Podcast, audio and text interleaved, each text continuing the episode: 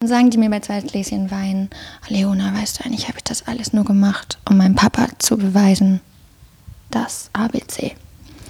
Und ich so, wow, krass, du hast so viel Millionen Umsatz, du hast so viele 100, mit, 100 Mitarbeiter. Dann eigentlich, dass der eigentliche Ansatz, die Motivation beim Papa irgendwas zu beweisen. Ja, das war so der erste Moment, wo ich dachte, wow. Herzlich willkommen im Shift Podcast, dem Podcast für Transformation in Zeiten des Wandels. In diesem Podcast interviewe ich nachhaltige Unternehmen, Startups mit Sinn und Entrepreneure, die die Welt ein bisschen besser machen wollen und teile mit dir ihre Erkenntnisse. Mein heutiger Interviewgast ist Leona Petereit und gleichzeitig Geburtstagskind. Alles, alles Gute, liebe Leona. Leona hat Avec Plus gegründet, um mit, der, mit dem Stigma zu brechen, dass wir zu wenig oder gar nicht über Emotionen sprechen, vor allem auch im beruflichen Kontext. Und sie hat einen wahnsinnig tollen Weg ist sie bisher gegangen und hat unter anderem eine Bachelorarbeit über narzisstische Selbstdarstellung in sozialen Medien geschrieben, und zwar 2012. Da gab es Instagram noch gar nicht und da bin ich auf jeden Fall hängen geblieben im Interview und äh, habe mit ihr lange über ja, diese Selbstdarstellung philosophiert und auch darüber philosophiert, ob the medium still the message ist oder eben nicht. Also wir sind ein bisschen auf Marshall McLuhan hängen geblieben und äh, sind dann aber weiter zu gewaltfreier Kommunikation nach Marshall Rosenberg gekommen und natürlich auch Schulz von Thun, haben also so einige Kommunikationskonzepte auch besprochen. Und ich habe vor allem die Gelegenheit genutzt, über Wut zu sprechen, über diese Grundemotion Wut und wie sie mir begegnet, wie äh, ich meiner eigenen Wut begegne, die auf jeden Fall da ist. Also da teile ich auch an der Stelle mal ganz viel Persönliches und ähm, finde das einfach wahnsinnig wichtig und freue mich, dass ich mit Leona da so einen wahnsinnig schönen Gesprächspartner hatte. Sie hat Avec Plus gegründet, mit der Vision, Menschen zu verbinden, gemeinsam über alle Themen des Lebens zu sprechen, sowie Tabus und Stigmatisierungen zu brechen. Liebe Leona, schön, dass du hier bist. Ich freue mich total, dass ich hier sein darf in deinem schönen Wohnzimmer. Ja, wir sind auf, sitzen auf dem Boden. Also für alle, die jetzt hier zuhören, es ist total gemütlich. Kannst du denn einmal sagen, was Avec Plus macht?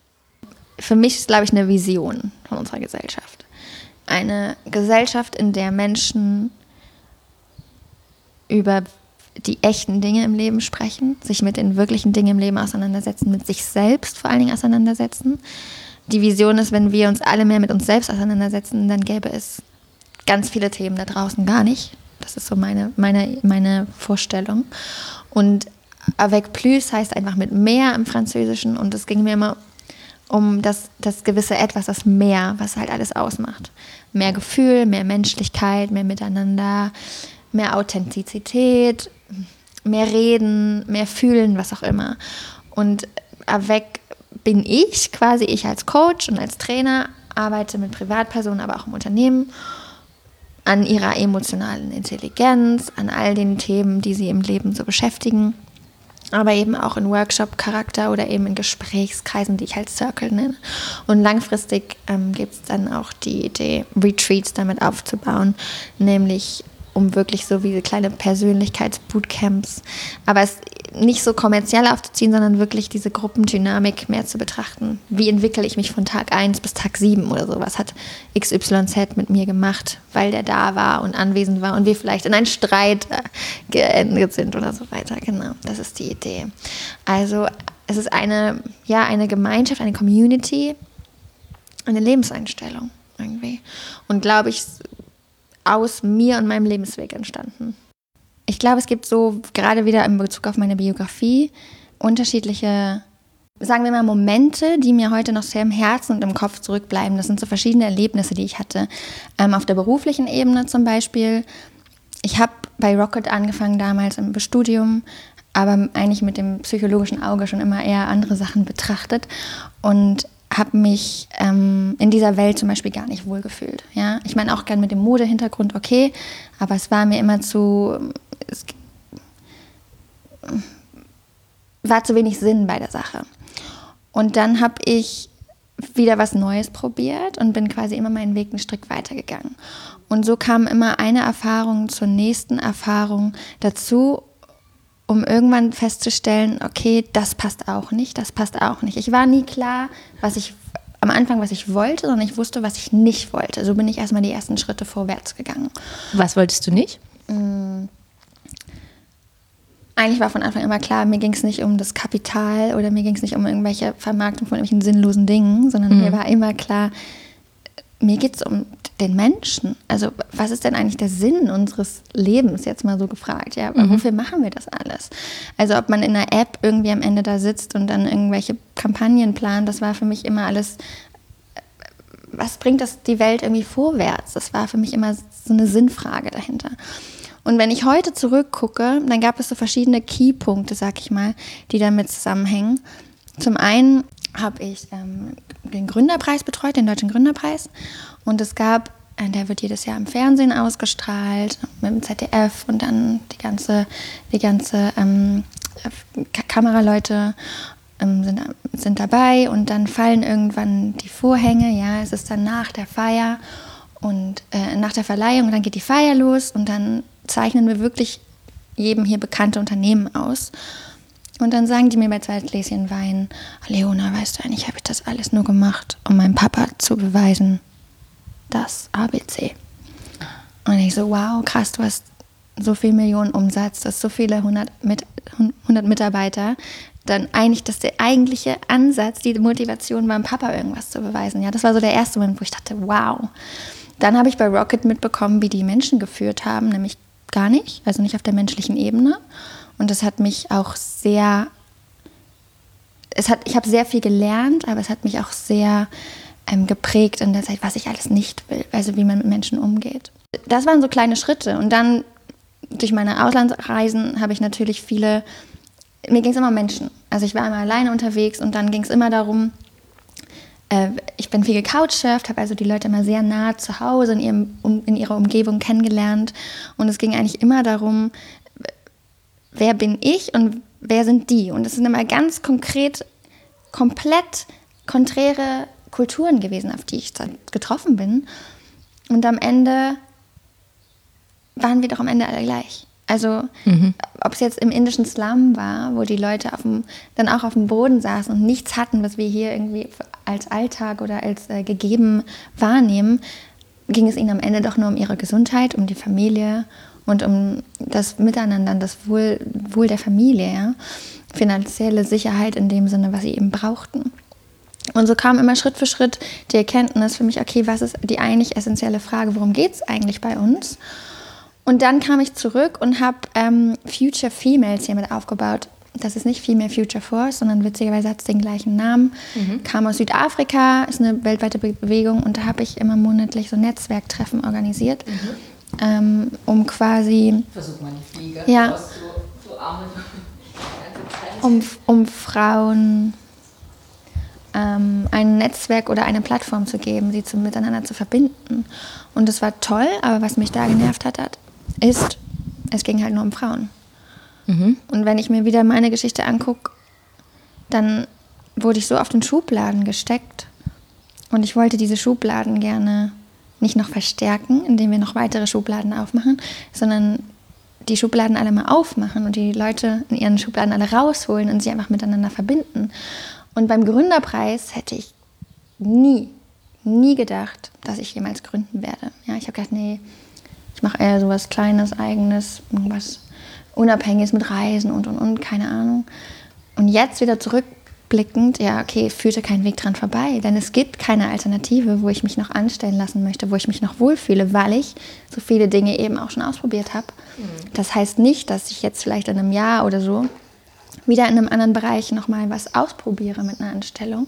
Aber es ist in mir gewachsen, emotional mhm. weil mir klar war, es macht mich nicht mehr glücklich, so wie ich gelebt habe. Und dann bin ich immer von Step zu Step mhm. weitergegangen. Ja. Also haben die Jobs auch dir geholfen? Ja, auf jeden Fall. Also es ist ja alles eine Entwicklung im Leben. Da wusste ich, so wie da mit Menschen umgegangen wird, möchte ich das nicht erleben. Dann bin ich von Rocket zum Verband, das ist die andere Extreme. Ja, da wurde ich mit 25 angeguckt von Männern in grauen Anzügen und die haben mich für den verrückten Paradiesvogel da gehalten. Ich dachte, okay, ich bleibe mir treu, aber hier passe ich dann trotzdem nicht hin. Ja? Gründerpreis ist ein tolles Projekt, tolle Menschen, tolle Erfahrungen ähm, habe ich gesammelt. Aber es war nicht mein Weg, genau. Also mhm. es, alles ist eine wichtige Erfahrung gewesen. Ich bereue davon nichts. Ich Mhm. bereue davon nichts. Du gehst halt, oder ich ging durch sehr viele verschiedene Entwicklungsphasen durch, wie wir alle. Ja, ich bin damit nur mal sehr offen umgegangen. Und es hat mich einfach gestört, dass dann in der Startup-Szene irgendwie Dinge so komplett ja, unter den Teppich gekehrt wurden, ja, zwischenmenschliche Dinge. Oder ich habe jahrelang eine The Therapie besucht und ich würde es jedem ans Herz legen, ja. Ich würde mir wünschen, dass jeder in unserer Gesellschaft mal eine Therapie anfängt, weil du wirst die beste Version deiner selbst. Und davor haben wir immer noch so viele Ängste oder wir haben Stigmatisierung oder Tabuthemen, ähm, die- ich ja auch damit gerne aufbrechen möchte, mein Projekt. So, ja.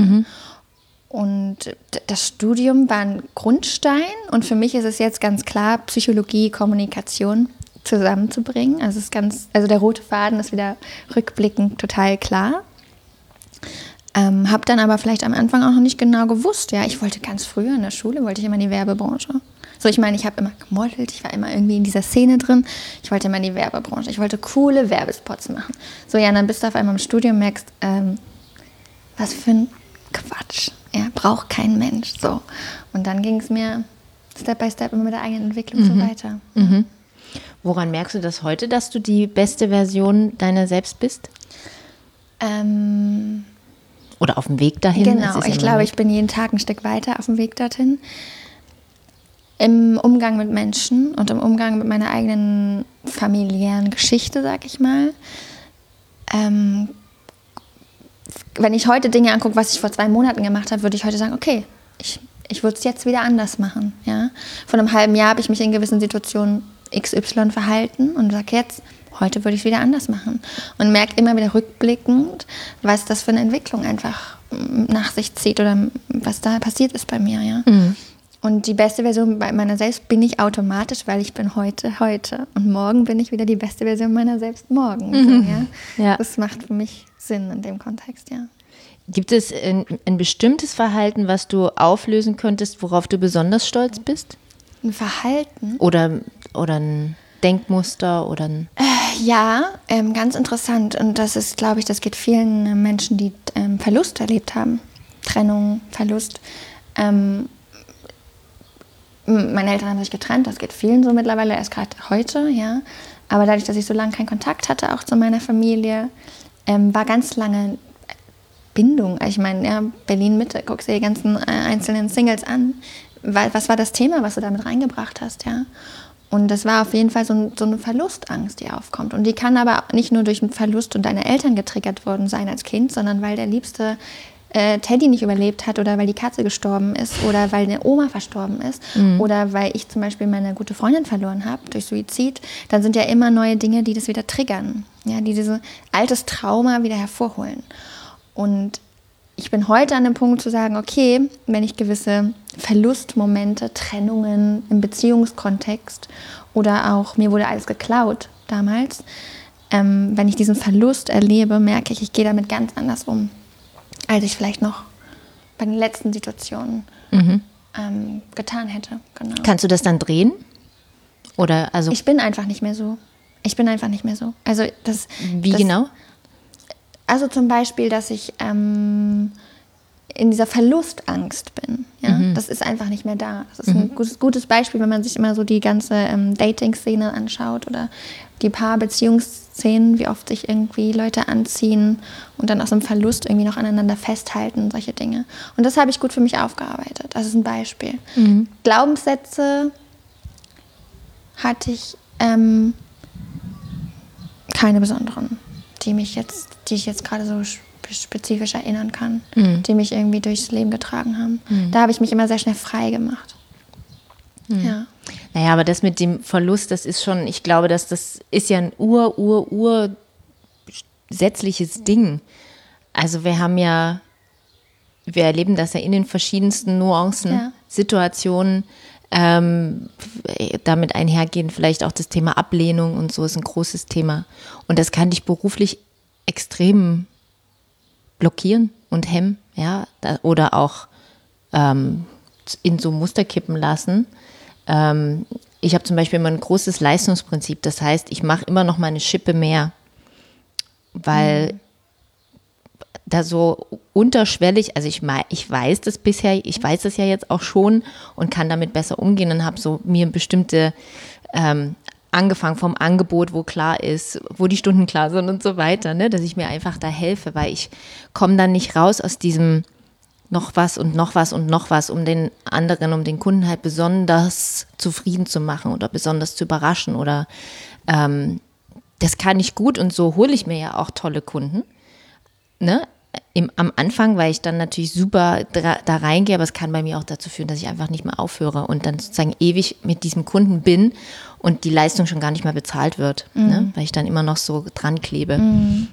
Und das kommt auch, glaube ich, aus so einem wenn ich darüber nachdenke, kommt es aus so einem Muster des nicht abgelehnt werden möchtens. Ja, nicht gut genug sein, der klassische Satz. Ne? Ich bin nicht gut genug, ich muss noch mehr geben, ich muss noch mehr geben. Perfektionismus streben hat man. Ja, und aus, aus dem Service-Aspekt irgendwie kommt das so, so happy machen. Mhm. Ne? Ja, klar. Viel gut. Dienstleistung, stimmt. Genau. Total. Ja, was ja auch so sehr agenturig ist. Und wenn man durch die Agenturschule gegangen ist, dann kommt das ja nochmal und so. Ähm, aber da muss man ja als Selbstständige ein bisschen äh, aufpassen. Ich glaube, dass das super vielen so geht und dass, dass es einfach Gold wert ist, wenn man an so, sowas rangeht, dass man eben nicht da reinkippt. Ne? Also, dass man das für sich dann in dem Moment gut ja nutzen kann oder drehen kann, ne? weil kann man auch viel Zeit verschwenden. Total, also die Bewusstwerdung. Ne? Und ich glaube, das ist das, was ich häufig beobachtet habe. Ja? Also ich, die Startup-Szene hat mich da sehr geprägt, dass sehr, sehr junge Leute schon haben sehr hohe Verantwortung übernommen oder große Verantwortung gehabt und waren aber eigentlich innerlich noch gar nicht so gereift, um gewisse Entscheidungen richtig zu treffen oder mit ihrer Lebenserfahrung das zu beurteilen. Ich meine, ich bin jetzt auch erst 30 oder schon, wie man es auch mal sagen möchte.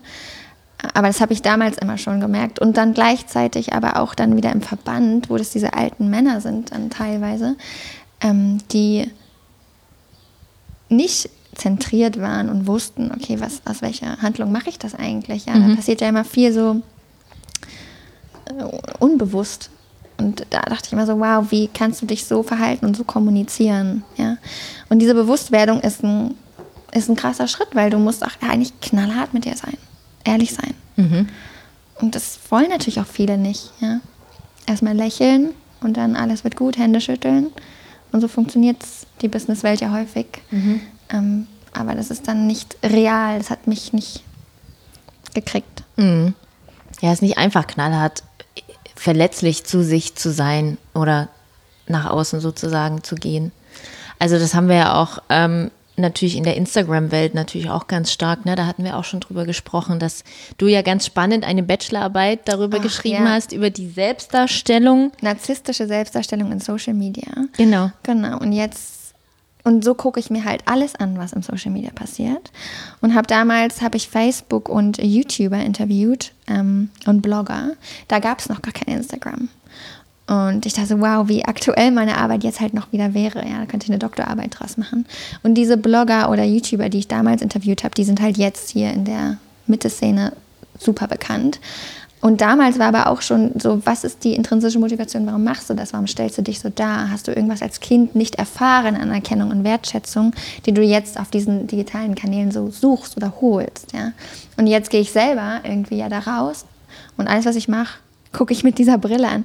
Leona, nein, das ist nicht die narzisstische Selbstdarstellung. Du holst dir da gerade nichts ab. Du willst einfach nur diesen, diese, diese Vision daraus bringen, ne? diese Mission daraus bringen. Aber so gucke ich mich schon sehr selbstkritisch oft an, ja. Mhm. Und ähm, was hast du rausbekommen in den Interviews? Ähm, sehr spannend. Also natürlich kannst du jetzt pathologisch einordnen oder auch nicht. Und letztendlich ist es tatsächlich aber so, dass es, ähm, ich habe vier Leute interviewt, dass es äh, sehr klare Zusammenhänge gab zwischen Trennungskind, keine Aufmerksamkeit in der Kindheit oder kein Kontakt zu der Familie oder schwierige Erziehungsthematiken mit besonders auffälligen jeden Tag posten Me, Myself and I Alben oder sowas. Ja, damals war es ja noch so, damals vor acht Jahren oder so war es ja noch so, dass die Leute einfach nur, ich sitze gerade äh, auf Klo oder stehe im Stau gepostet haben. Und ich mich gefragt habe, was ist der Sinn? Ja? Und die, die Frage, die ich damals hatte, war, hat Facebook und ja, jetzt Instagram dieses Bedürfnis in uns geweckt? dass wir Stories hochladen, dass wir uns einfach mitteilen können. Und das Medium hat quasi das Bedürfnis geweckt. Oder gab es das Bedürfnis vorher schon, nur wir hatten keine Plattform, es auszuleben. Mhm. Und ja, das Huhn oder Ei, ne? da kannst du jetzt die ganze Zeit diskutieren. Und die bei Instagram finde ich die Entwicklung sehr spannend, weil als es Stories noch nicht gab, kam keiner auf die Idee, das so zu machen. Jetzt gibt es Stories, jetzt gibt es wieder neue Funktionen und dann kommen natürlich neue Ideen, was man mit sich alles da anstellen kann. Also es ist auf jeden Fall so, dass das Medium oder die Plattform neue Möglichkeiten, neue Interessen und neue Bedürfnisse auch in uns weckt. Mhm. Und das war damals auch die Erkenntnis, dass ähm, die Menschen was gesucht haben, unbewusst und zum Beispiel in Form ihres Blogs oder ihres YouTube-Kanals oder des Facebook-Accounts Dinge dann auf unbewusste Art und Weise bekommen haben, die sie als Kind vielleicht nicht bekommen haben und so natürlich dann sehr präsent und aktiv wurden in den Medien. Ja. Also es gab eine, einen Zusammenhang. Mega spannend. Aber es wäre dann schon ein bisschen Marsha McLuhan, oder? Es ist super spannend, weil natürlich das Medium ist irgendwie die Message und dann kannst du ja psychologisch immer noch entscheiden, wozu mache ich das? Mhm. Also warum muss ich diese Message dann jetzt Mhm. rausbringen? Ja? Wozu muss ich dieses Medium nutzen? Ich zum Beispiel, ich habe ähm, WhatsApp komplett gelöscht gehabt, als Facebook das dann gekauft hat. Ja. Weil ich dachte, oh, es ist überall nur, ich war überladen von Nachrichten. Und dann aber in Afrika zum Beispiel kommunizieren die Menschen nur mit WhatsApp. Also habe ich WhatsApp wieder installiert, damit ich irgendwie mit den Locals da kommunizieren konnte. Ne? Und habe dann aber auch gedacht, mir hat es ja nicht gefehlt in dem Moment, wo ich es nicht hatte. Also diese ganzen Gruppen, das ganze Pling-Pling, es ging auch anders. Und jetzt die Frage natürlich, würde, würden gewisse Businesszweige überhaupt so existieren, wenn es halt ne, spannend mit dir darüber zu sprechen, Social Media halt gleich nicht gäbe oder so. Ne? Mhm. Es ist schon interessant, das mit zwei verschiedenen Perspektiven zu beleuchten. Ja, genau. Ja, du hast auch erzählt, dass du immer, bevor du was postest, halt, ne, eben sehr äh, genau nachdenkst. Ist das jetzt der Anteil oder der? Ähm, was kommt da jetzt so zum, zum Tragen? Ist auch spannend, ne? Wo, wo andere gar nicht drüber nachdenken. Aber wenn man die Reflexionskurve halt nicht so trainiert hat, und die trainiert man, wenn man darüber schreibt und Interviews führt und so weiter und zu einer Konklusion kommt. Ja, ist interessant. Ich fand auch sehr interessant, dass ähm, Avec Plus, das ist ja auch ein Thema deiner Community, sozusagen sich im, im, im Hier und Jetzt zu begegnen und nicht im, im Digitalen. Warum ist dir das so wichtig und ähm, wie machst du, wie, wie findet es statt? Also so ganz praktisch. Das ist auch ein Teil aus meiner ähm, Reiseerfahrung, würde ich sagen, dass ich eben festgestellt habe, wir sind irgendwie alle gleich. Ja? Wir haben die gleichen Sorgen, die gleichen Ängste, Wünsche, Hoffnungen, was auch immer. Egal wie unterschiedlich wir denn doch sind. Und oft ist es ja so, dass in der Gleichheit, wenn wir vom Spiegeln sprechen, wir uns ja selbst erkennen. Und mir war es wichtig, weil ich war sehr viel unterwegs und hatte, als ich dann zurückkam, dachte ich immer so, wow, die Leute sind, gerade in Berlin, es herrscht, herrscht wir haben alle Möglichkeiten, wir haben ein großes Netzwerk, aber viele Menschen sind einfach sehr einsam und leben nebeneinander her. Ja?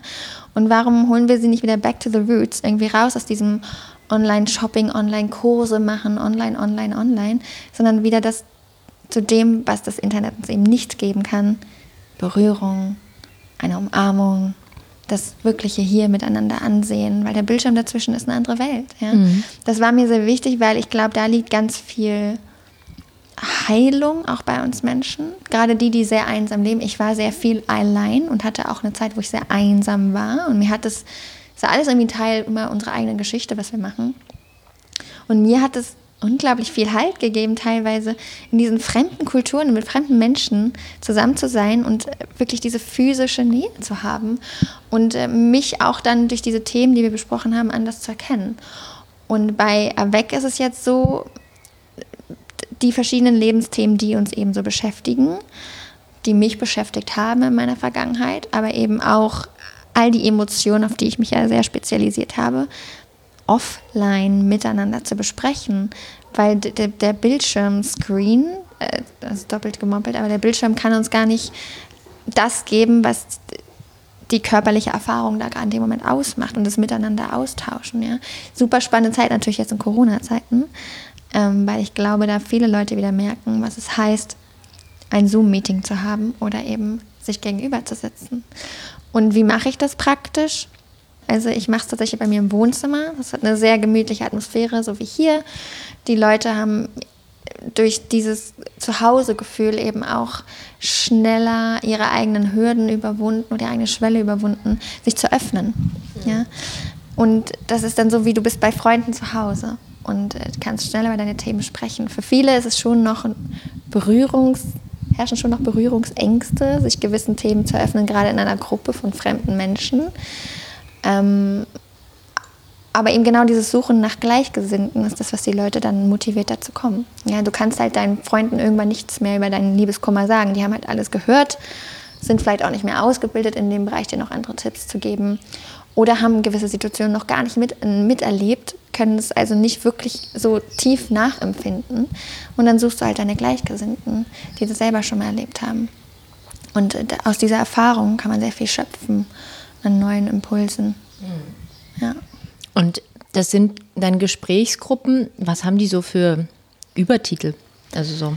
Genau, also zum einen konzentriere ich mich sehr auf die Emotionen, weil da eben gerade im emotionalen Intelligenzbereich noch sehr viel Aufholbedarf ist. Also das sind dann, die Gesprächskreise heißen dann Wut, Angst, Ekel, am Dienstag zum Beispiel Scham dran.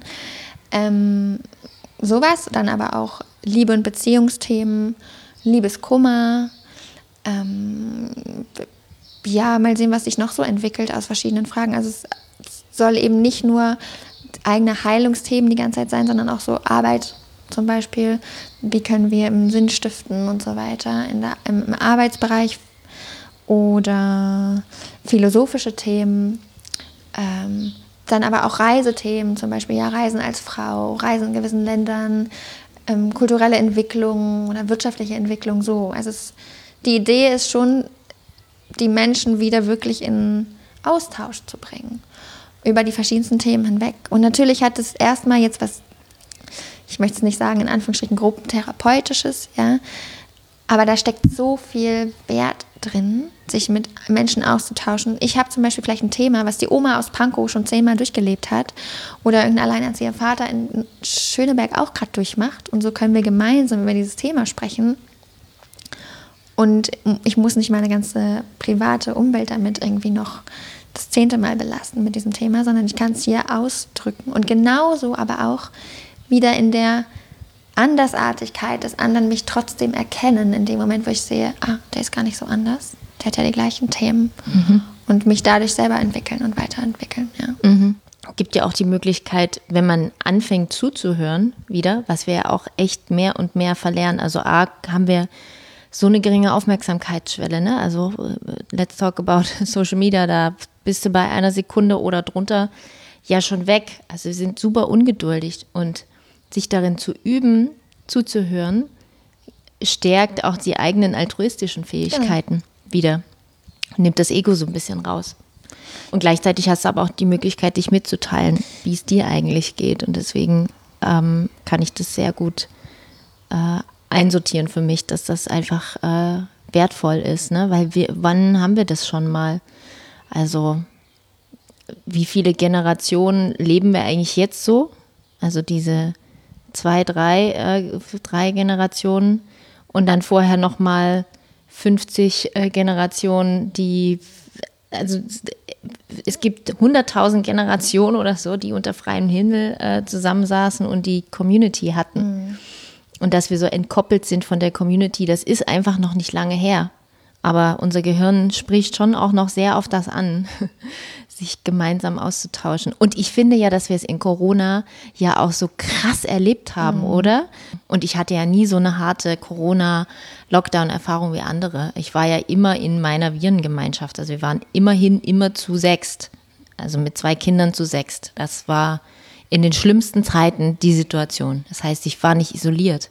Ich war allein zum Beispiel die ganze Zeit, ne? Ja, ich kenne auch. Single und allein ja. in deiner Wohnung und dann ja. alle anderen Freunde haben vielleicht jetzt irgendwie wohnen WGs oder haben Familie oder sonst irgendwie, da fühlt man sich schon isoliert. Also da habe ich mein eigenes Projekt wieder sehr gut gefühlt irgendwie auch. Ne? Ja. Ja. Beschäftige mich gerade sehr viel auch mit Trauma. Es ist halt ein kollektives Trauma, was wir gerade erleben. Ne? In der Hinsicht, dass wir alle in unseren normal empfundenen Grundbedürfnissen eingeschränkt werden. Und das muss jetzt nicht immer gleich sein, ein Trauma muss nicht immer gleich ein Autounfall sein, sondern das heißt irgendeine Einschränkung, die du halt psychologisch und physiologisch erlebst. Und das kann halt bei Menschen, die sonst ein positiver Sonnenschein sind, auch schnell mal in die Depression oder in depressive Phasen eben umschwenken. Ne? Mhm. Und so war es ähm, also bei mir auch. Ich merke immer wieder, dieser physische Kontakt fehlt. Ne? Ja.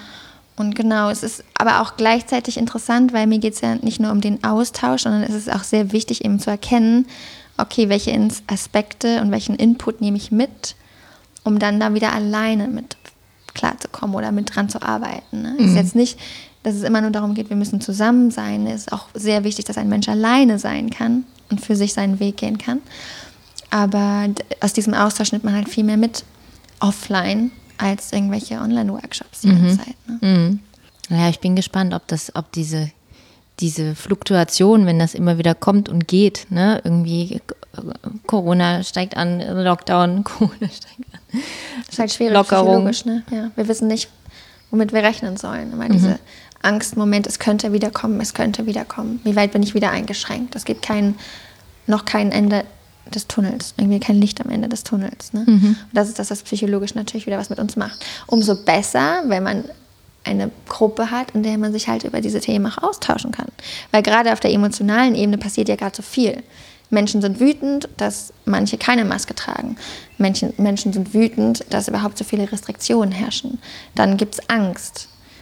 Dann ähm, gibt es vielleicht auch in dem Moment, wo du dich in gewissen Sachen ertappt fühlst, huch, wir waren hier, haben getanzt, vielleicht eine gewisse Scham, die auf einmal aufkommt. Ne? Also diese, diese Empfindungen körperlich damit umzugehen, das, da sehe ich noch sehr viel Entwicklungspotenzial in unserer Gesellschaft. Ja, wir müssen mehr über unsere Wut reden. Ja. Ähm, ich habe das ja schon beim letzten Mal erzählt, ne, dass ich schon auch wütend bin, was mir andere gar nicht so zutrauen. Wo ich immer so denke, ja, aber das muss man ja irgendwie, das merkt man doch, oder? Dass man, das, also dass diese Energie da ist oder so.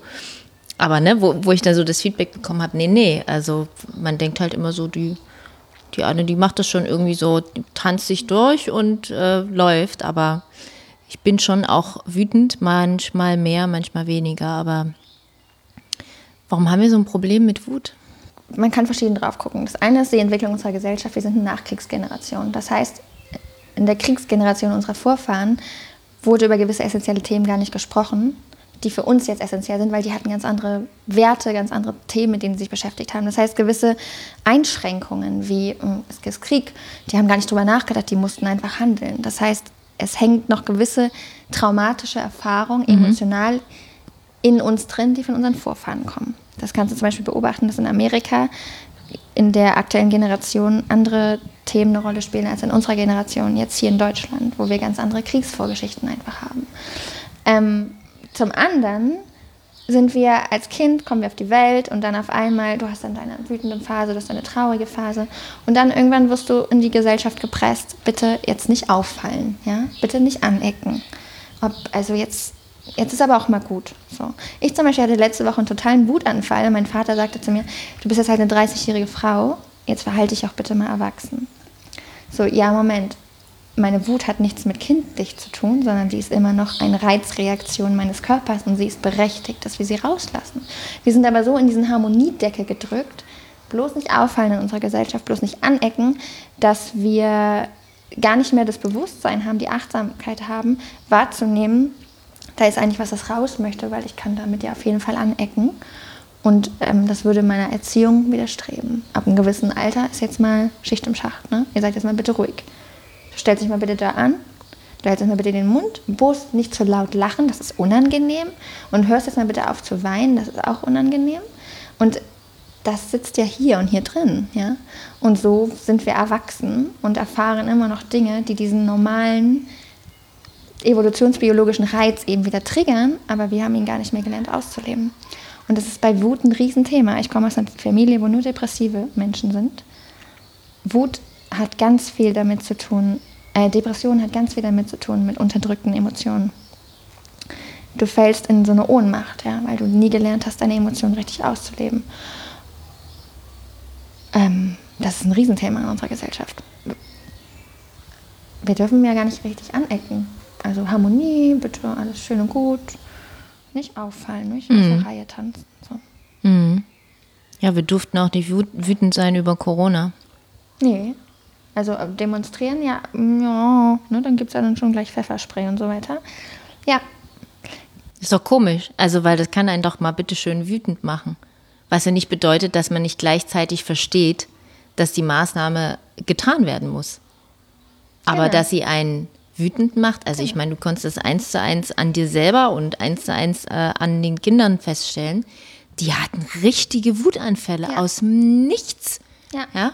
Und weil das einfach so viel ist, ich meine, da sind die Spielplätze zu und dies und das und alles ist anders und hunderttausendmal Hände waschen und das kann einen schon echt mal wütend machen. Und ja, ich finde auch, wir brauchen da ein Gespräch und vor allem die Fähigkeit, das dann, wie soll ich sagen, also vielleicht auch mal, man kann ja auch ein bisschen dankbar sein für seine Wut. Ja. Dass man sie nämlich spürt, weil sie nämlich verhindert, dass man vielleicht irgendwie in eine depressive Verstimmung oder so kommt. Sie ja. kann einem ja helfen, weil sie einem ja signalisiert, das geht jetzt so nicht, komm jetzt hier an eine Grenze oder Wut ist ja immer noch ein Zeichen dafür, dass man sehr lebendig ist. Genau, alle Emotionen. Sehr am Start ist und ja. sich sehr aufregt jetzt über eine Sache. Und ähm, ja, also das, das versuche ich gerade so ein bisschen auch sozusagen diese, diese wütenden Passagen zu nehmen und zu sagen, wow, da ist viel da. Und vor allem einfach in der Situation, wo ich wütend bin, sage ich, das macht mich jetzt echt wütend. Ja, und das ist auch wichtig, weil es sind zwei, immer zwei Aspekte. Das eine ist erstmal für mich annehmen, okay, ich bin wütend. Punkt. So. Das kann ja alles in deinem Kopf passieren. Und dann ist aber der nächste Schritt dem anderen gegenüber, wenn es eine Situation halt mit zwei Menschen ist, immer auch wissen zu lassen, wo du gerade stehst. Ne? Weil das es ist eine Kunst zu wissen, was fühle ich gerade, aber es ist dann auch der nächste Schritt, das in Worte zu fassen, damit der Gegenüber weiß, warum reagierst du gerade so, wie du reagierst. Ne? Mhm. Und da fehlt, bei manchen Menschen fehlt schon der erste Schritt, dass irgendwas kommt, aber sie wissen gar nicht, was es ist. Mhm. Aber dann mangelt es, oder es mangelt halt spätestens am zweiten Schritt, dass sie gar nicht ausdrücken, was in ihnen vorgeht. Ne? Hm. Da ist noch viel ja. zu tun. Das ja. ist ja auch eigentlich gar nicht so einfach, in der Situation zu reflektieren, welches Muster, welche Kette gerade sozusagen losgeht. Also ich kann das ganz gut, aber ich beobachte das oft, dass das anderen schwer fällt und kann das aber auch verstehen, weil das bedeutet halt schon auch in Gesprächskreise zu gehen oder in, in, in, in, ins Gespräch zu kommen mit so durch mit jemanden sich mit sich selbst. Ja äh, ins Gespräch zu kommen, was da halt los ist. Und das ist eigentlich auch ganz schön harte Arbeit ja. am Ende des Tages, das zu wollen. Es strengt wahnsinnig an. Du hattest sieben Jahre Zeit dafür, ne, wenn ich mich richtig erinnere.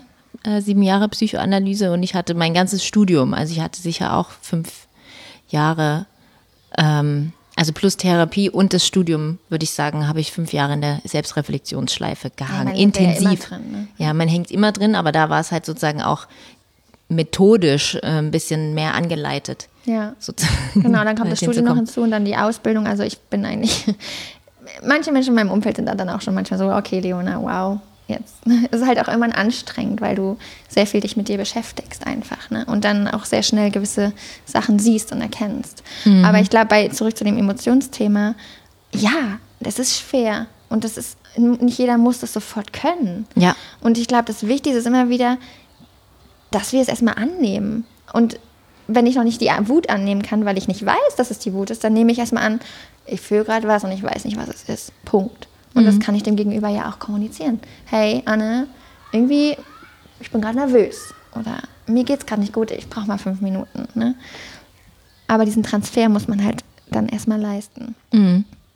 Ich würde gerne nochmal so eine, so eine Business-Situation ja. hernehmen ähm, und analysieren, um da auch nochmal drauf zu schauen, was sind so die Möglichkeiten. Weil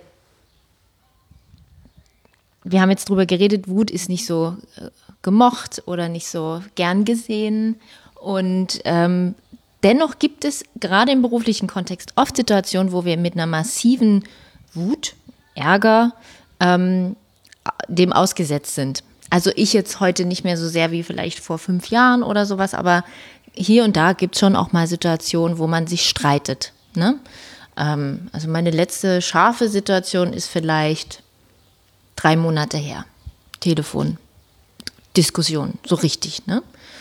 Und ähm, früher, also bevor ich das noch nicht so auch so für mich angenommen habe und so auch zu schätzen weiß, ne, dass ich wütend bin und dass ich das fühle, ähm, hätte ich halt eher versucht, dann irgendwie ruhig zu bleiben. Ne, aber heute denke ich mir so, ich ich nutze das dann auch einfach. Ne? Also es ist jemand, der fängt dann an wütend zu werden, weil ich irgendwas gesagt habe. Ich habe mich entschieden, im Kundengespräch irgendwie eine Aussage zu treffen und das ist aber wiederum für den anderen, der mich beauftragt hat, nicht richtig gewesen und so. Ich kann das jetzt nicht mehr ganz genau wiedergeben, aber es war wirklich so, dass so, warum hast du das gesagt? So in so einem Ton. So wie fast noch so, spinnst du, warum hast du das gesagt? Es war aber meine ganz klare Entscheidung gegenüber der Kundin, mit ihr so zu sprechen, damit wir klar sind und wir uns verstehen, sozusagen. Es war wichtig, so offen mit der Kundin zu reden. Und dann schleudert mir das so entgegen und ich denke so, was geht denn jetzt ab? Also A, nicht in dem Ton, B, was wissen du eigentlich von mir? Äh, so. Und dann nutze ich das auch und nehme das auch und sage, jetzt hörst du mir mal zu. Jetzt passt du mal auf. Erstens redest du so nicht mit mir. Zweitens haben wir hier ein Problem, wenn du mich nicht entscheiden lässt, wie ich rede. Und nutze halt die ganze Energie. Ja. Ne? Ähm, und mir kommt halt oft vor, wenn wir dann halt so über achtsame Kommunikation und halt all diese schlauen Sachen reden und so und abgrenzen und dies, das, Ananas, dass wir dann halt so trotzdem dazu tendieren, Ach. so durchatmen, können wir das bitte sachlich diskutieren und so weiter, wo ich mir so denke, ist das der richtige Weg? Ist es dann nicht auch gut, wenn man, wenn einer so eine Energie einen entgegenschleudert, ich meine, es war an einem Telefon, also es ging ja immer noch alles, ne? Dass man dann nicht auch einfach sagt, so, und jetzt aber mache ich hier auch mal eine klare Ansage, hm. die nicht beleidigend ist oder so, aber die ganz klare Haltung, klare Kante, dass der sich auch auskennt und weiß, so kann ich mit der anderen nicht reden.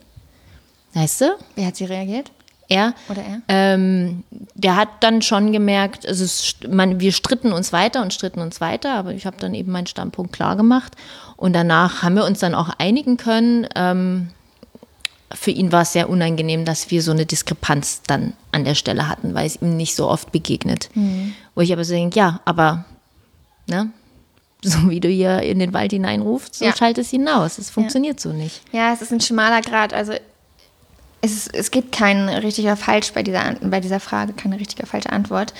Ähm, Emotionen sind eine Reaktion unseres, unseres Körpers. Das heißt, ne, wenn man wieder zurückguckt, es war dafür, die, die Emotion war dafür da, um dem Feind zu signalisieren, hey, ich bin auch gefährlich, so nicht mit mir.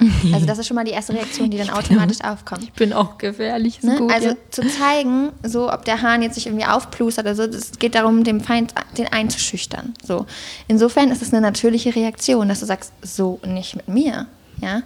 Die andere Frage ist natürlich, ich sehe das genauso, ich bin auch kein ähm, Fan von alles wegatmen und dann ist alles schön und gut, sondern wir brauchen einen Kanal, um diese Emotion rauszulassen. Und jetzt ist die Frage, haut man auf den Putz, dann ist der nächste, der andere reagiert wieder und dann steigert sich das hoch. Ich glaube, es ist ein sehr schmaler Grad von wahrnehmen, hey, so nicht mit mir. Und dann musst du schreien oder irgendwo gegentreten, was auch immer dann in dem Moment für dich gut ist. Oder du einfach wirst lauter. Und dann trotzdem zu signalisieren, wir können hier diskutieren und wir können in, kurz in ein Argument, ja, irgendwie in einen Austausch kommen. Und trotzdem gibt es danach die Möglichkeit, dass wir uns wieder vertragen und wieder Frieden herrscht. Mhm. Das ist immer wichtig, dass man bei der Sache bleibt in dem Moment, ja, und trotzdem kommunizieren kann. Ich bin gerade wütend. Also du kannst es ja so betiteln. Hey, das macht mich wütend. So möchte ich nicht angesprochen werden. Mit, bitte mit mehr Respekt. Mhm. Oder so. Ja, es ist ja total okay zu sagen, was gerade in einem vorgeht. Mhm. Mhm. Ich glaube, ich habe sogar das, ich habe das, glaube ich, sogar in der Situation gesagt, ich habe gesagt, das stört mich massiv, wenn du so mit mir sprichst. Das kannst du nicht mit mir machen. Du musst schauen, dass du das anders zu mir sagst. Wir können darüber reden, wir können die Situation analysieren, aber so, das geht nicht mit mir. So, mhm. ja. Ja, kommt ja oft dann auch die gewaltfreie Kommunikation wieder zum Spiel. Ne? Ich nehme wahr, dass du so und so mit mir sprichst. Das macht mich wütend, denn ich fühle mich nicht gewertschätzt oder respektiert. Ja, das ist die Kür. Ich hätte gerne, dass du dich so und so verhältst, damit das und das in Zukunft passieren kann. Ja, genau. In der Realität sieht es dann halt immer anders ja. aus. Es gibt auch Leute, die das echt wütend macht. Mhm. Ne? Es gibt ja. Leute, die Schulz von Thun echt wütend macht, ja. die dann so, also die das, die halten es dann einfach nicht aus, so, weil das sie nämlich so krass auf sie zurückwirft, weil du gibst ja den, du gibst den Ball ja zurück und ja. sagst, das macht es mit mir, ich möchte das nicht, könntest du das bitte anders? Und dann muss der andere machen. Und dann muss er ja aber erstmal, dann rattert und dann realisiert er, okay. Und dann macht es sie manchmal noch wütender, habe ich schon festgestellt, wenn man so sehr Schulz von Tunig. Äh es ist auch nicht einfach, weil du natürlich in dem Moment auch wieder eine Emotion bei dem anderen trägerst. Ne? Wie jetzt macht es dich wütend, dass ich nicht so sein darf, wie ich jetzt gerade bin. Mhm. Und dann geht es halt weiter los. Mhm. Und ich glaube, wichtig ist, dass man natürlich im Ideal sprichst du auf einer gewaltfreien Ebene. Und trotzdem kann ich einfach meinen Teil sagen, hey, das macht es mit mir. Aber wenn du jetzt irgendwie so reagieren musst, wie du reagierst, dann ist das dein Ding und ich bleibe halt jetzt einfach bei mir. So, ne? mhm. Aber wegatmen, nee, ist auch, bin ich auch kein Fan von. Mhm. Weil die Emotion muss raus. Wenn du sie unterdrückst, macht sie uns krank. Mhm. Wann spricht man denn von gewaltfreier Kommunikation und wann von gewaltvoller? Also sehr, wenn man es runterbricht, geht es sehr um diese Du- und Ich-Botschaften. Ne? Mhm. Also du machst das, du machst das und du machst das. Oder nein, ich nehme wahr, du verhältst dich so, das macht mit mir, ich fühle mich so, ich würde mir wünschen das. Ich weiß ja gar nicht, was bei dem anderen losgeht. Ich kann ja nur beobachten. Und all diese Vorwürfe, dieses Du, Du, Du, ist immer sehr gewaltvoll, in Anführungsstrichen, wie Marshall McLuhan das gesagt hat. Ne? Mhm. Äh, Rosenberg, sorry, jetzt bringe ich den Namen auch schon durcheinander. Und deswegen heißt es immer in der Die hätten Kür, sich auch bestimmt gut verstanden. Ja, deswegen heißt es in der Kür immer, bei mir bleiben. Mhm. Mhm. Ja. Weil das andere ist als Interpretation. Also das, ich weiß ja gar nicht genau, was anderen wirklich vorgeht. Das ist ja alles nur meine Annahme quasi. Deswegen ist es immer gewaltfrei. Wenn ich nur von mir spreche, dass der andere die Chance bekommt, darauf zu reagieren, wie es bei ihm ankommt, was daran vielleicht stimmt oder ob ich was falsch wahrgenommen habe oder beobachtet habe. So. Mhm. Und wie kann man dann besser nochmal Leute abholen, die den gewaltfreie Kommunikation nach Rosenberg nicht ein Begriff ist? Genau, finde ich auch. Es muss immer viel praktisch, praxisnah irgendwie sein. Punkt eins ist für mich immer wahrnehmen, wie fühle ich mich gerade. Und das ist halt immer schon, schon ein sehr fortgeschrittener Schritt, weil manchmal kommt in unsere Dinge auch, wir wissen gar nichts. Und wenn ich dann noch nichts weiß, dann sage ich, okay, irgendwas macht es gerade bei mir. Ich weiß es noch nicht. Gib mir mal fünf Minuten. Ich finde das mal kurz raus und dann komme ich wieder zurück in das Gespräch oder so. Also immer bei mir bleiben. Wir streiten uns. Okay, warte mal kurz ich brauche mal gerade fünf Minuten. So. Das machen ja Männer tatsächlich häufiger, dass die dann so ein bisschen sich so abschotten und wir Frauen immer noch einen drauf, weil wir in die Kommunikation gehen wollen. Mhm. Und ähm, das ist aber ein gutes Learning daraus eigentlich. Mal kurz innehalten und gucken, wo wir eigentlich gerade stehen. Weil eine Wut ist wiederum, ne, das ist dieser wirklich, oder Angst, was auch immer, es ist dieser Reiz, der aus also ganz natürlichen Ursprung hat, ja, wenn man wieder zurückguckt in unsere Geschichte. Mm, der wird sich nicht wegdrücken lassen. Der Reiz ist halt da. Die Frage ist halt nur, wie du in dem Moment mit dem umgehst. Und wenn du keine Ahnung hast, was diese vier Schritte bei dieser gewaltfreien Kommunikation sind,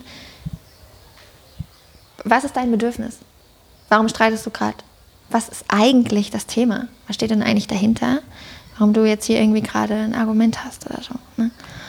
Also mal bei sich anfangen. Mhm. Einfacher gesagt als getan. Mhm. Ja, also weil ich kenne das noch so aus Studienzeiten, dass so diese ganzen Modelle und so, als ich die zum ersten Mal kennengelernt habe, da dachte ich so, mein Gott, wie toll, das Leben könnte so einfach sein, herrlich. Und dann geht man damit irgendwie so los und es funktioniert halt gar nicht. Weil natürlich ich schon wo bin, wo mein Gegenüber, also da müsste ich ihm ja sozusagen erstmal theoretisch was rein und dann müsste man ja immer noch gucken, ist das jetzt für dich irgendwie ein gutes Modell oder so oder nicht, ne? Manche sagen vielleicht auch, ach, gewaltfreie Kommunikation, wenn ich das schon höre, muss ich weglaufen, ja, ja. weil ich nichts davon halte oder sowas. Obwohl, davon kann man jetzt eigentlich nicht, nicht also das geht ja eigentlich nicht. Eigentlich kann, müssten da alle so Leute sagen, ja, ist eigentlich schon ganz schön, ne? Ähm, aber ich, ja, es, es muss unmittelbar damit zusammenhängen, ähm, dass es ja eben auch diese Gefühle auslöst beim anderen. Genau. Ja. Weil darum, darum geht es ja wieder, ne? Also, warum streiten wir denn überhaupt? Also, das ist ja man kann ja auch, also es muss ja irgendein, also es muss ja irgendwo Triggerpunkt geben. Es muss ja irgendwas aufkochen, ne? sonst funktioniert da gar nicht, dass man streitet. Also steht ja irgendeine Emotion auf jeden Fall dahinter. Und wenn man da dann hinguckt, okay, ich bin wütend, weil du hast mich gerade nicht beachtet oder nicht gewertgeschätzt oder so. Klar, das sind dann viele Schritte ganz schnell im Kopf. Deswegen sage ich immer für alle Laien oder Anfänger, was auch immer, Schritt 1, kurz mal durchatmen und nicht wegatmen, sondern einfach mal so zwei Minuten innehalten. Was ist eigentlich gerade mein Anliegen hier? Was ist mein Thema? Warum habe ich eigentlich gerade diese Diskussion? Und das kann ich dem anderen aber auch sagen. Ähm, ich gerade, ich brauche mal fünf Minuten. Was war jetzt eigentlich das Thema? Also diese ehrliche Kommunikation, was einfach in dir abgeht, das einfach mal transparent zu machen, dann hat der andere schon viel mehr Möglichkeiten, damit irgendwie zu spielen, ja. Das ist ja immer nur so ein Wortgefecht, so ein Austausch und es kocht sich hoch und am Ende weiß man eigentlich gar nicht mehr, worum, es eigentlich ging. Nee, ne? genau. Ja, was war eigentlich, wie sind wir eigentlich darauf gekommen ja? Ja. mhm. Ah ja. Ja, wir müssen auf jeden Fall mehr reden über unsere Emotionen. Spannenderweise hast du ja gesagt, wir haben jetzt viel über Wut geredet, aber es gibt ja noch sechs andere Grundemotionen, über die man sprechen kann in deinen Circles und in deinen Gruppen oder im 1 zu 1. Was sind das denn noch für welche? Ja, also vielleicht um mal kurz zu erklären, was Grundemotionen sind. Das heißt, man hat geforscht, welche Emotionen, egal unabhängig von der Kultur, bei Menschen die gleichen Gesichts-, Mimik- und Verhaltensweisen irgendwie auslösen. Also Wut ist offensichtlich zu erkennen, Angst ist zu erkennen, ja. Ah. Ähm, genauso wie Ekel zu erkennen ist. Also es sind diese sieben Grundemotionen. Wut, Angst, Ekel, Scham, Freude, Überraschung und Trauer. Das sind die sieben Emotionen, die man so durch verschiedene Forschungen festgestellt hat, die auf der ganzen Welt ungefähr gleich aussehen bei uns in der Mimik und der Gestik. Und diese Emotionen, da kommt noch Neid zum Beispiel hinzu, Eifersucht oder Liebe wird auch diskutiert, ob es eine Emotion ist oder eher ein Gefühl. Ähm, diese sieben Emotionen habe ich erst, damit habe ich erstmal angefangen, weil die sehr viel unseren, unser Leben bestimmen. Ja, also zum Beispiel diese Woche Scham ähm, guck mal bei Instagram, wer über Scham spricht. Ja? Also gut, es gibt jetzt viel Body, Body Positivity oder so weiter. Aber da sind wirklich, ähm, wir sind so gesteuert in unserem Alltag, in unserem Leben, im Beruf oder privat, ähm, durch Emotionen. Und die wirklich mal anzuschauen, emotional intelligent auseinanderzunehmen, kann sehr viel persönliche Entwicklung mit sich bringen, eben auch in gewissen zukünftigen Situationen anders auf Menschen zu reagieren, aber auch mit mir selber anders zu sein. Ja? Warum triggert mich immer irgendeine Situation so sehr, dass ich Angst entwickle aus einer Trennung heraus oder Wut entwickle oder ähm, ich habe ein Thema mit Ekel in irgendeiner Situation und kann irgendwas deswegen nicht machen oder so, ja. Freude. Genauso wie Wut oft unterdrückt wird. Entschuldigung, wenn jemand richtig laut lacht, gucken wir auch komisch und verdrehen die Augen, ja. Anstatt dass er einfach lachen darf, wie er dann die Freude auslebt. Also es geht sehr darum, wahrzunehmen, wie fühlen sich die Emotionen an. In mir, wie lebe ich die aus, wie kann ich die gesund steuern und ausleben, wie kann ich aber auch durch meine emotionale Verhaltensweise den anderen vielleicht negativ oder positiv beeinflussen, also einfach ein Bewusstsein dazu zu entwickeln und in welcher Art und Weise muss ich denn reagieren auf die Emotion oder wann kann sie auch einfach dann wieder abtauen? Und ich muss gar nicht so unbedingt dem Impuls nachgehen. Ja, das sind so mhm. die verschiedenen emotionalen Intelligenzpunkte, die man da so hat. Genau. Mhm. Und sich darüber auszutauschen. Ich habe oft, also zum Beispiel, als ich mit Liebeskummer angefangen habe, hatte ich acht Männer, die mitgemacht haben. Ich hatte auf einmal acht Männer bei mir sitzen, wir haben über Liebeskummer gesprochen. Die einen wollten verstehen, die anderen wollten was mitteilen oder von ihren Erfahrungen erzählen. Und dann hatte ich ähm, welche, die zum Beispiel noch Männer trauern anders als Frauen zum Beispiel. Wie viele Emotionen damit in Verbindung stehen. Ein bisschen Wut, wenn du dich trennst, Angst, Verlust, dann ist es Trauer. Und das wirklich für sich auch mal zu fühlen. Ja, weil wir können immer drüber reden, aber das Fühlen ist ein essentieller Part. Mhm. Das heißt auch wirklich wahrzunehmen, okay, wie fühlt sich das an? Mein Körper wird warm oder kalt oder ich verhärte oder ich habe irgendwie das Bedürfnis, mich zu bewegen, damit diese Energie irgendwie einen Raum bekommt. Ja. Und ähm, darüber auch zu sprechen, teilweise machen wir das auch miteinander, so ein paar Übungen, je nachdem, wo jeder steht. Um einfach einen Zugang dazu zu entwickeln. Genau. Und dann kommt zum Beispiel auch, neulich hatte ich eine Frau, die kam an, okay, ich habe was über Wut gelesen. Ich weiß gar nicht, ob ich wütend bin. Ich habe Wut noch nie gespürt. Wie fühlt sich das denn an? Können wir mal bitte daran arbeiten, wie ich meine Wut äh, finde? So, ja. Wow. Also ganz unterschiedliche, genau, ganz unterschiedliche Themen, die da zusammenkommen.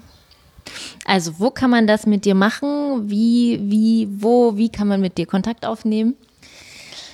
Genau, also zum einen, wenn man es mehr im privaten Kontext machen möchte, dann macht man es momentan noch bei mir zu Hause, also sowohl im 1 zu 1 Coaching, da arbeite ich mit Menschen oder eben in diesem Gruppenkontext. Das kann man auf meiner Website finden, avecplus geschrieben.de, avecplus.de oder eben bei Instagram ist, oder Facebook ist es avec plus Community, da findet man mich. Genauso ist es aber auch für Unternehmen spannend, zum Beispiel auch via LinkedIn oder eben auf meiner Website, denn diese Circle biete ich eben auch im Unternehmenskontext an, äh, weil denn sehr, sehr viele Chefs oder auch Angestellte, wie auch immer, Chefinnen natürlich auch, ihre Themen privat oft mit ins Büro bringen und keinen Raum haben, die mal loszulassen oder rauszulassen, weil sie entweder von Meeting oder wieder privat zum Kind hetzen. Und ähm, dort möchte ich jetzt gerade auch noch den Raum schaffen, Leuten die Möglichkeiten zu geben, über ihre Themen zu sprechen. Genau, also dann auch via LinkedIn zum Beispiel, da passiert gerade einiges, ja. Mhm. Genau. Sehr schön. Leona, ich danke dir. Ich könnte noch ewig weiterreden. Ja, ich danke dir. Du merkst, ich kann ja auch immer reden. Insofern danke ich dir fürs Zuhören. Meistens, wenn ich das stellen. Ding ausmache, dann kommen dann nochmal so interessante Sachen. Vielleicht lasse ich es einfach heimlich an. Nee, ich danke dir äh, bis hierhin und ähm, danke für deine Reise, die du geteilt hast und all diese spannenden Erkenntnisse. Vielen Dank. Ich habe mich total gefreut, hier sein zu dürfen. Eine Hommage an die Emotionen. Vielen Dank, liebe Leona, für diesen tollen Einblick und auch den Appell, sich noch mal mehr mit den eigenen Emotionen auseinanderzusetzen, sie besser kennenzulernen, sie einzusortieren, sie art zu artikulieren. Und ich fand in dem Zusammenhang noch mal ganz spannend, dass wir eigentlich nach Emotionen total süchtig sind, nämlich wenn sie auf der Kinoleinwand stattfinden. Also kein Blockbuster kommt ohne Emotionen aus und äh, jede gute Netflix-Serie braucht richtig viel Emotionen beim Protagonisten und bei allen, die sonst auch da mitspielen. Ansonsten funktioniert das Ganze nicht und wir brauchen da auch Konflikte. Und vielleicht äh, hast du ja Lust, nochmal in die letzte Podcast-Folge hineinzuhören, da habe ich über Storytelling für nachhaltige Unternehmen gesprochen, beziehungsweise warum Unternehmen, die sich gerade transformieren und sich vielleicht nachhaltiger aufstellen möchten, unbedingt auch Storytelling brauchen. Ich freue mich, wenn du mal hineinhörst und äh, mir Rückmeldung gibst. Äh, vielleicht hast du auch Lust, mir zu folgen auf Instagram. Anne.grabs ist da der Name. Und äh, wenn du Unterstützung brauchst bei deinem Unternehmen oder deinem Startup oder deiner Idee, da mehr Storytelling hineinzubekommen und mehr Emotionen auch natürlich, dann melde dich doch gerne bei mir. Bis dann. Tschüss.